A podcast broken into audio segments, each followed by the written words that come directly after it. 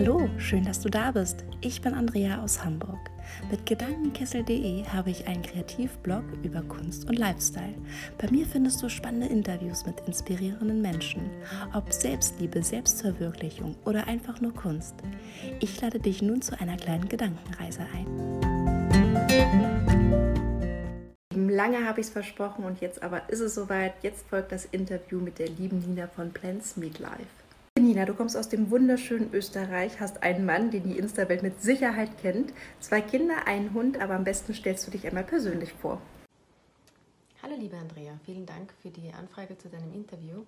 Äh, ich darf dich hier aus meinem Esszimmer oder Esswohnbereich begrüßen. Ähm, hier findet unser Leben eigentlich statt. Hier plane ich, hier bekomme ich alle Informationen, hier reden wir miteinander, hier bringen wir uns gegenseitig auf den neuesten Stand. Und ja, das Ganze versuche ich dann zu, äh, zusammenzufügen auf meinem Instagram-Account Plans Midlife. Auf Instagram bist du unter Plans Midlife bekannt und gehörst quasi zur Planner Community. Wie kam es zu dem Kanal? Wie kam es zu dem Kanal? Hm, ich glaube durch Mangel. Äh, es war so, ich habe einfach nichts gefunden, was mir persönlich weiterhilft in meinem Planer-Struggle, sage ich jetzt.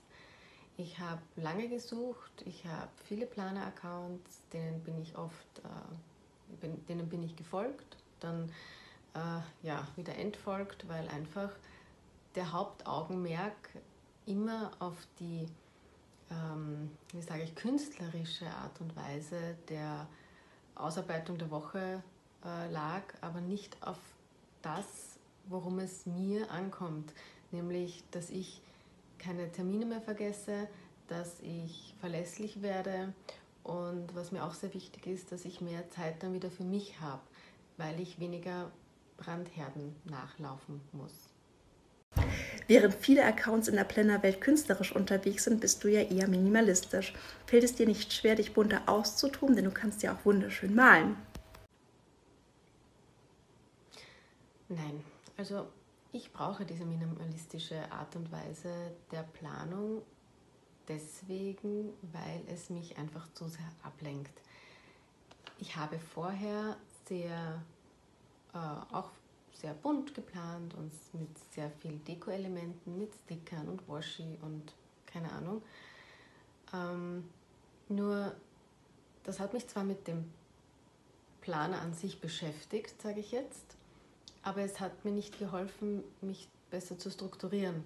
Also es war dann immer noch so, dass ich vergessen habe, Informationen zusammenzusuchen, dass ich vergessen habe, irgendwelche Dinge herzurichten und immer wieder vor diesem Punkt gestanden bin, dass ich zwar wahnsinnig viel Zeit mit äh, Planung verwendet habe und sehr viel Zeit äh, damit aufgebracht habe und auch mit Stempel und Co., um alles wieder herzuräumen und wegzuräumen. Das kommt ja auch noch alles dazu.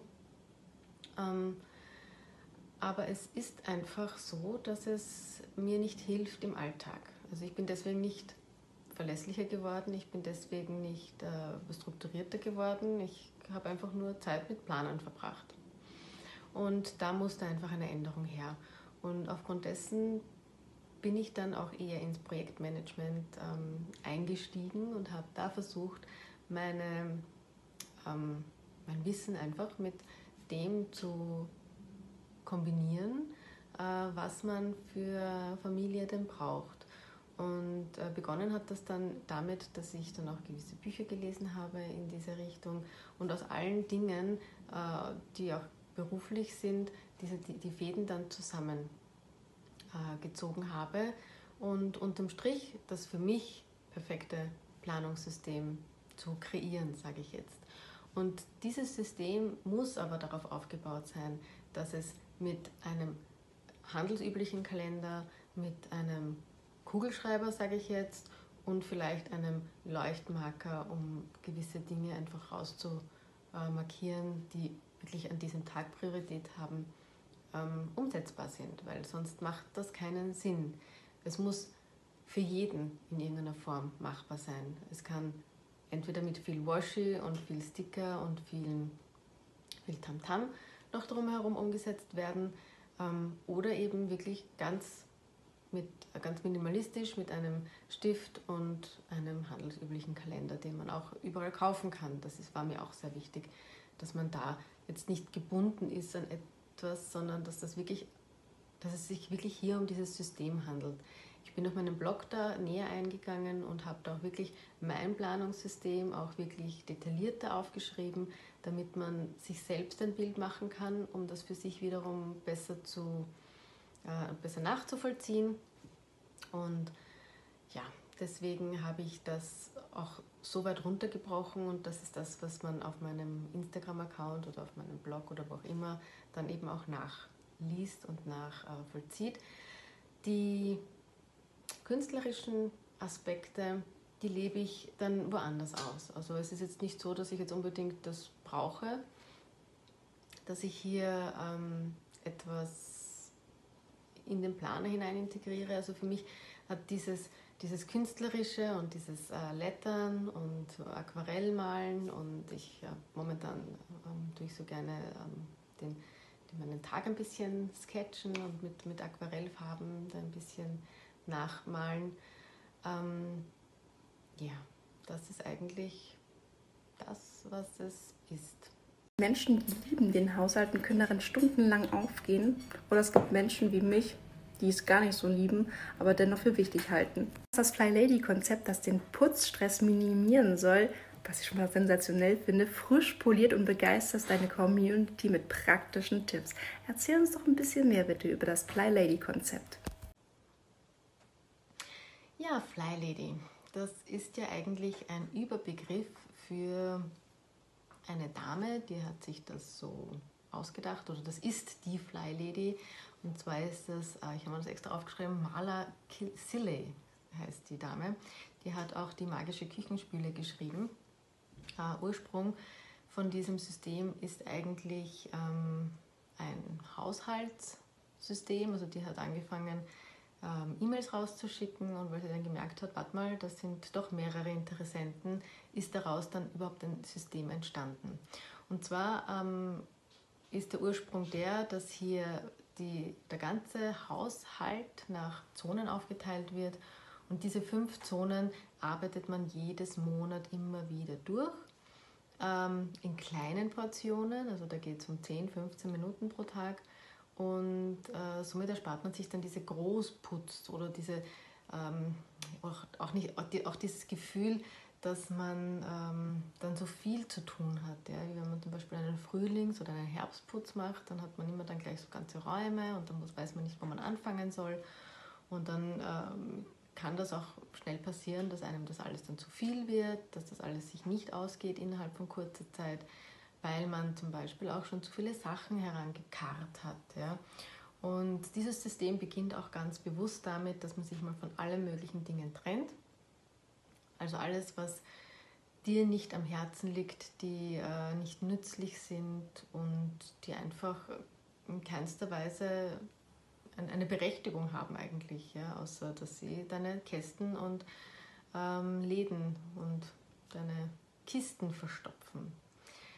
Ähm, ja, dieses System habe ich deswegen bei uns eingeführt, sage ich jetzt, oder habe ich jetzt für mich übernommen, aus dem einfachen Grund, weil ich es satt hatte. Ich hatte satt äh, meine Ferien, meine Freizeit, meine, meine wertvolle Zeit, die ich eigentlich dazu verwenden sollte, um mich zu erholen, ähm, damit zu nutzen, dass ich die Wohnung immer wieder auf Vordermann bringe. Also es war immer so, dass ich den halben Samstag nur mal damit verwendet habe, um alles wegzuräumen, um dann den restlichen halben Samstag dazu, damit zu verbringen, dass ich äh, hier Ordnung mache.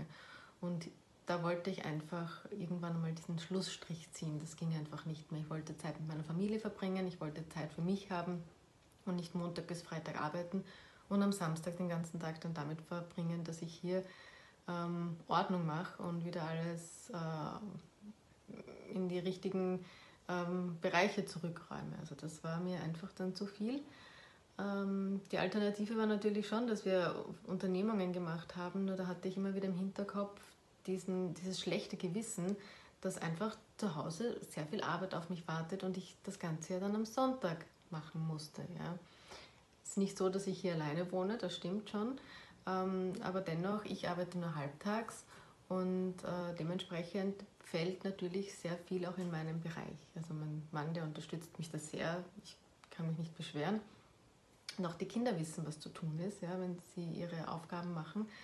Nur diesen, diese, diese, diese Grundverantwortung, die sollte so wie beim Geld oder so wie bei gewissen anderen Dingen die Entscheidung, die, die diese Entscheidungen brauchen, einfach irgend, bei irgendjemandem liegen. Und das ist in unserer Familie, bin ich das, die hier sagt, wie, was, wann, wo.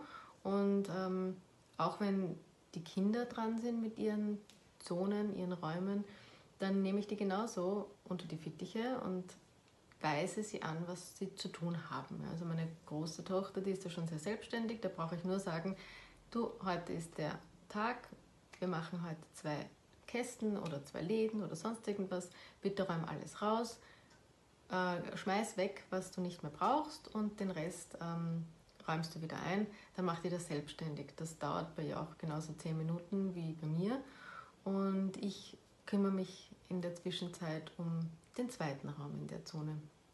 Und so funktioniert das. Also detaillierter bin ich natürlich eingegangen, auch warum ich dann zu dem Ganzen gekommen bin und was für mich jetzt der ausschlaggebende Auslöser war äh, auf meinem Blog. Also wer es ganz genau wissen möchte, ist vielleicht ganz gut beraten, dass er sich dort mal umschaut. Aber an und für sich ist das der, das, das Grundthema gewesen, dass ich äh, einfach den Samstag und den Sonntag für meine Familie ähm, frei haben wollte. Das war es eigentlich, diese Freiheit genießen. Und die habe ich mit diesem System sehr gut bekommen. Ich habe nicht alles übernommen, aber einen guten Teil. Und den teile ich natürlich auch mit meiner Community. Mit 24 Jahren dein erstes Burnout erlitten. Keine Seltenheit, aber leider ein Thema, das wenig öffentlichen Raum findet. Umso wichtiger ist es, darüber zu sprechen. Uns beschreiben, welche Symptome bei dir auftraten und wie merkt man eigentlich, dass es Burnout ist? Ja, welche Symptome? Also es war auf alle Fälle so, dass ich nicht mehr schlafen konnte. Ich hatte Augenzucken und so Nervenzucken, vor allem im kleinen Finger und in, im Daumen. Den konnte ich dann teilweise nicht, ich konnte nicht mal Stifte halten teilweise, weil ich einfach so über, überladen war und überlastet war. Ich konnte gar nicht schlafen, also das war jetzt nicht, ich konnte nur ein bisschen nicht schlafen und bin halt oft aufgewacht, sondern es war so, dass ich wach im Bett gelegen bin und ich konnte nicht die Augen zumachen und ich konnte auch keinen keinen Ruhegedanken finden. Dabei habe ich mich schon mit Meditation und Yoga und allem Möglichen auseinandergesetzt. Ähm, grundsätzlich ist es aber so, dass ich ähm, mich hier absolut nicht selbst diagnostizieren konnte, dass ich das habe. Ich war dann beim Arzt, weil ich mir gedacht, ich hole mir dann Tabletten oder sonst irgendwas. Und sie hat mich dann in den Krankenstand geschrieben und hat gesagt, um Gottes Willen, mit 24, Sie sind fertig. Bitte gehen Sie nach Hause und dann Ruhe. Äh, ich bin dann auch von dieser Firma dann weggegangen, ähm, weil es einfach, da gab es kein, keine Zwischenlösung, also da, entweder ganz oder gar nicht. Und ich habe viele Monate gebraucht, um da wieder runterzukommen. Also es war nicht so, dass ich jetzt im Krankenstand war und zack, konnte ich plötzlich ähm, schlafen und plötzlich ging es mir wieder gut, sondern das hat sehr viele Monate gedauert und sehr viel Arbeit an mir selbst, um zu erkennen, was ist eigentlich passiert. Ja, also für mich war das ganz schlimm, diese Zeit auch für mich anzuerkennen, dass ich Grenzen habe. Ja, also für mich war dieses, diese, diese Burnout-Diagnose einfach dieses Aufzeigen, ähm, hey, du hast Grenzen, hey, du hast ähm, nur einen gewissen Energiespeicher und dann ist Schluss. Also den muss man auffüllen, man, man muss auf sich achten, man muss zu sich selbst ein bisschen auch gut sein.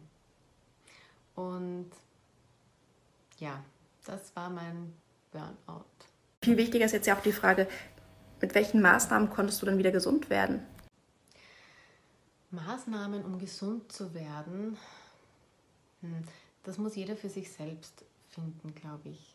Ähm, bei mir war es so, dass ich begonnen habe, mir Zeiten wie meine, meine, bei mir war es ja so, ich musste ja schon Grundlegendes überhaupt einplanen, wie Essenszeiten, wann ich duschen soll, wann ich, mich, wann ich schlafen soll und so weiter. Also ich habe auf gar nichts mehr geachtet, weil ich einfach nur mehr gedacht habe, ich muss arbeiten, arbeiten, arbeiten und mir hat das ja so viel Spaß gemacht und das war auch eine tolle Arbeit. Also das war sehr abwechslungsreich und sehr interessant und immer alles neu und neue Agenturen und neues Ding und ähm, so viel Neues auf mich eingeprasselt und mal zwölf Stunden arbeiten, mal keine Ahnung wie viel. Also das war ja alles für mich ganz schön und gut, aber ähm, bei mir musste ich wirklich mal von Null auf anfangen, dass ich schaue, ähm, wo ist denn mein Energiespeicher dann eigentlich im Endeffekt erreicht. Und so habe ich begonnen, Listen zu schreiben. Ich habe begonnen, mir einen klaren Arbeitsalltag und eine, Struktur zu bilden überhaupt mal. Und ähm, auch im neuen Job war es so, dass ich einen, wirklich einen ganz klassischen 9-to-5-Job ähm, hatte.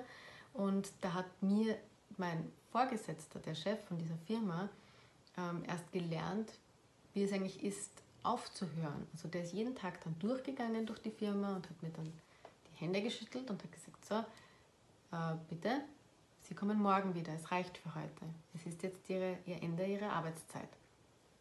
Und das kannte ich vorher nicht, weil vorher habe ich einfach gearbeitet, bis meine Arbeit zu Ende war. Und das war meistens bis mitten in die Nacht. Und dieser neue Chef, der war eben davon überzeugt, dass er gesagt hat, nein, Mitarbeiter werden von bis bezahlt und der ist dann auch durchgegangen und hat jeden dann persönlich mit Handschütteln verabschiedet. Und ähm, das hat mir so imponiert, weil ich mir gedacht habe, äh, dass jemand Fremder mehr auf einen achtet, als man auf sich selbst. Das hat mich ja, einerseits schockiert, andererseits hat, mich das sehr, hat mir das sehr imponiert. Darum ist es mir auch wichtig, dass wenn äh, ich mit jemandem zusammenarbeite, dass äh, auch hier bei demjenigen auf sein Wohlergehen geachtet wird. Also ich habe ja auch jetzt einige, also in, im jetzigen Beruf bin ich ja auch ähm, mit äh, Menschen, äh, bin ich, oder bin ich auch für die Arbeitszeit von Menschen verantwortlich. Und da achte ich sehr wohl ganz genau darauf, dass jeder seine Zeiten auch hat und äh, nicht über die ständig hinausgeht. Also wir arbeiten in, einem, in einer Branche mit sehr großen Firmen, mit Konzernen zusammen, wo natürlich ähm, gern am liebsten 24 Stunden Montag bis Sonntag gearbeitet wird. Ähm, aber hier achte ich darauf, dass äh, ganz genau die Mitarbeiter und die Kollegen auch ähm, auf ihre Kosten kommen und setze mich dann natürlich auch für sie ein, wenn es denn notwendig sein sollte, auch dem Kunden gegenüber, weil ich sage, es hilft nichts, wenn ich jeden Mitarbeiter verheize und niemand mehr weiß, wofür er eigentlich dann da ist. Und dann im Endeffekt habe ich dann gar niemanden mehr. Und das muss man manchmal den Kunden nämlich dann auch sagen. Du strukturierst ja mit deinem Planer euer Leben. Das klingt wahnsinnig spannend, aber auch irre kompliziert. Gib uns doch bitte einen Überblick, was wichtig ist, um sich zu strukturieren. So, kurzer Outfit und Ortswechsel. Sind jetzt hier in meinem Schlafzimmer, was auch mein Arbeitszimmer ist, weil ich musste zwischendurch jetzt arbeiten. Jetzt habe ich meinen Sohn geholt. Ähm, was wichtig ist, um sich zu strukturieren, ist, glaube ich, einmal den Überblick sich selbst zu verschaffen. Das kann mittels großem Poster sein, dass man da wirklich mal alles äh, aufschreibt, was so wichtig ist für die Familie. Das kann auch mittels Post-it sein, die man mal auf die äh, Türe klebt, um mal alle Sachen, die so äh, wichtig sind oder alle Termine, die so in den Alltag hineinfließen, einmal als Überblick einmal für sich hat. Und was ich gerne empfehle, was aber natürlich auch nicht für jeden umsetzbar ist oder nicht für jeden passt, ist, sich die Tage in Blöcke einzuteilen. Das heißt, es gibt so diesen Morgenblock, es gibt den Vormittagsblock, es gibt den Mittagsblock, nachmittags und abends. Und das ist ähnlich wie in einer Schulstunde. Man macht dann in diesen Blöcken wirklich nur das, wofür man diese Blöcke ähm, definiert hat. Ja? Ähm, das ist deswegen so ein gutes System, wie ich finde, weil auch wenn ich Nachtdienst habe oder wenn ich ähm, Schichtdienst habe, dann kann ich die Blöcke dann einfach verschieben, wie ich sie brauche. Ja? Und deswegen ist das ganz gut, weil man einfach so trotzdem Routine hineinbekommen kann. Und alles, was Routine ist, funktioniert automatisch. Da muss man dann nicht mehr viel Energie hinein aufwenden. Und somit finde ich persönlich, ist das zumindest mal diese, dieser erste Step für, für Struktur. Ähm, wie man mal beginnen kann, um sich grundsätzlich äh, seine Tage gut einzuteilen. Der Hang zum Perfektionisten ist bei einem sehr strukturierten Leben nicht sehr weit. Das Thema hatte ich letztens auf Instagram und auch auf meinem Blog thematisiert und du hattest damals mir eine Privatnachricht zukommen lassen und sie mit Liebe Grüße dein ehemaliger oder ein ehemaliger Perfektionist beendet. Wie hast du es geschafft, dich vom Perfektionismus zu verabschieden? Ja, das stimmt. Ich habe dir das damals geschrieben und zwar meine ich, mich noch erinnern zu können, du hast das als eher negativ gewertet, diese Perfektion. Du hast das eher als negative, negative Charaktereigenschaft äh, gesehen. Und ich habe dir aber auch dazu geschrieben, dass ich nicht empfinde, dass Perfektionismus etwas Schlechtes ist. Ich definiere für mich Perfektionismus eher so, dass man aus einem System, aus seinem Leben, aus seiner Arbeit, seiner, seinem Bild, seinem Werk oder was auch immer, das Beste herausholen möchte, was man kann. Ähm, der einzige Unterschied, wo ich finde, wo man hier das ins Negative abdriften kann oder ins Positive, ist der, dass man sagt, okay, vom heutigen Standpunkt ist das meine Lösung oder meine Idee oder wie auch immer das Beste, was ich eben tun kann jetzt. Und ähm, dann bin ich zufrieden. Ähm, das ist das, was ich geändert habe. Dass ich wirklich sage, okay, vom heutigen Stand kann ich so oder so nicht besser. Und ich bin aber auch nicht im Nachhinein dann äh, irgendwie enttäuscht von mir oder denke, um Gottes Willen, früher, hätte ich, von heute aus gesehen, hätte ich es früher so und so gemacht, sondern ich gehe immer her und hole mich auch ab von dort, wo ich jetzt gerade stehe. Und ich glaube, das ist der Unterschied. Ähm, man kann nicht alles wissen und man kann auch nicht alles äh, einsaugen. Das war eher so mein Problem, dass ich immer das Gefühl hatte, ich muss alles zuerst erfahren, bevor ich mich dann entscheide was dann mich dazu getrieben hat, dass ich mich fast gar nicht entschieden habe für gewisse Dinge. Oder jedes Mal, wenn ich mich entschieden habe, das Gefühl hatte, ich habe noch irgendwas vergessen oder ich habe noch irgendwas ausgelassen oder irgendwo fehlt mir noch irgendeine Information und ähm, war immer unsicher. Also diese Unsicherheit hat das dann mit sich gebracht. Äh, nur die Einstellung, dass ich sage, okay, heute ist Schluss, heute mache ich genau das so und so und so.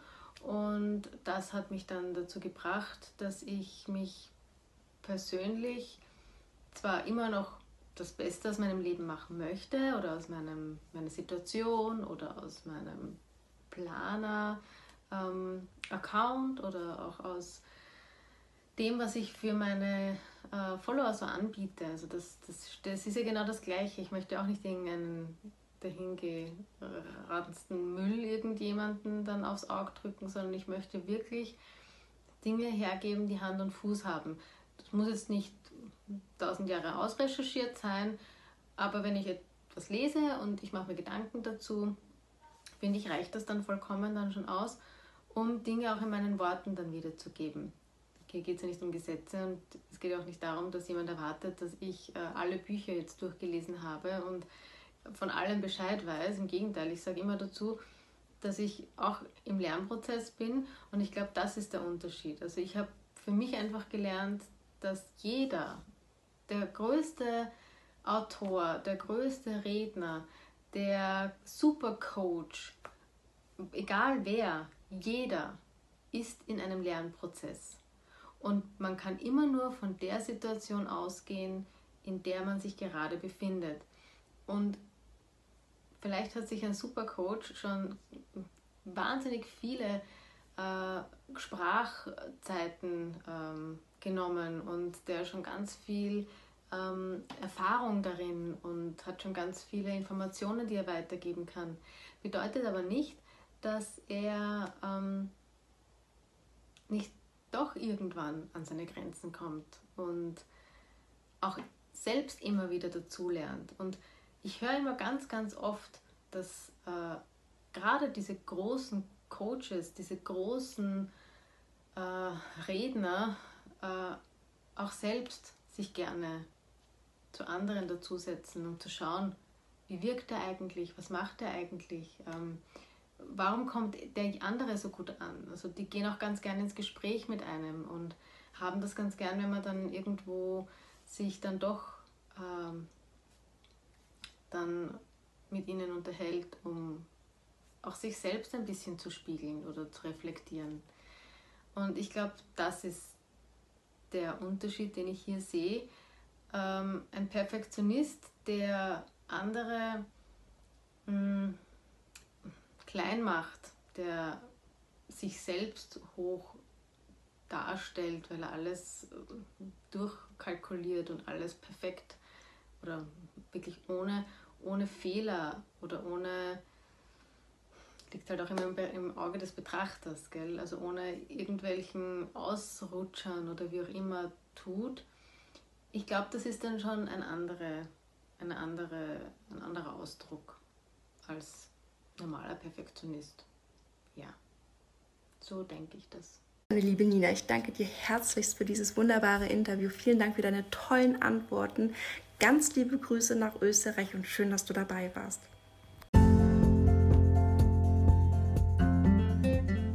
Das war ein sehr informatives und inspirierendes Interview mit der lieben Nina von Plants Meet Life. Sollte dir die Folge gefallen haben, dann freue ich mich natürlich über eine Bewertung, damit der Podcast hier wachsen kann. Ansonsten teilt ihn mit euren Freunden und eurer Familie. Bis demnächst, deine Andrea.